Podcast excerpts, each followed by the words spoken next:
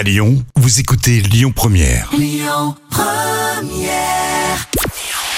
Bonjour Rémi, bonjour Jam. TF1 s'est imposé hier soir côté audience avec la mini-série Les Combattantes qui a rassemblé 5 millions de personnes. Ça représente 29% de part d'audience. Derrière, on retrouve M6 avec L'amour est dans le pré.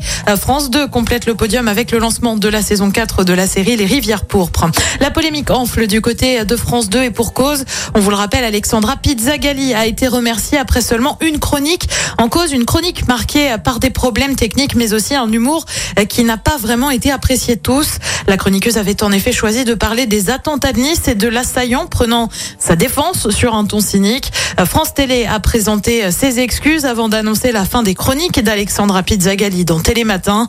Eh bien, Elie Semoun a réagi. Il affirme que la chroniqueuse aurait dû avoir une autre chance, évoquant des dirigeants, je cite, un peu durs. Et puis, avis aux fans de séries, et plus précisément de The Walking Dead. Vous le savez, la série va avoir son spin-off, comprenez, sa série dérivée, série qui se déroulera en France avec un tournage prévu novembre, à Paris notamment. Eh bien, le casting de la série recherche des figurantes. Il est encore possible de postuler. Il faut avoir entre 18 et 60 ans, on le rappelle. La série dérivée sera consacrée à Daryl. Côté programme, ce soir sur TF1, c'est Mask Singer. Sur France 2, c'est Masterchef. Sur France 3, c'est un film, Mémoire trouble. Et puis sur M6, c'est une série, La Maison d'en face. C'est à partir de 21h10.